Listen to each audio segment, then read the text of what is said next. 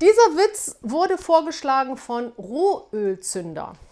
Ein Zebra macht Urlaub auf einem Bauernhof. Gleich am ersten Tag läuft es neugierig herum und befragt die anderen Tiere auf dem Hof. Hallo Hühner, was macht ihr denn so den ganzen Tag? Och, wir laufen herum, kratzen im Dreck und legen ein paar Eier. Das Zebra sieht die Kuh. Hallo Kuh, was machst du denn so den ganzen Tag? Ich laufe auf der Wiese herum, fresse Gras und gebe Milch. Da entdeckt das Zebra einen Hengst. Hallo du, na?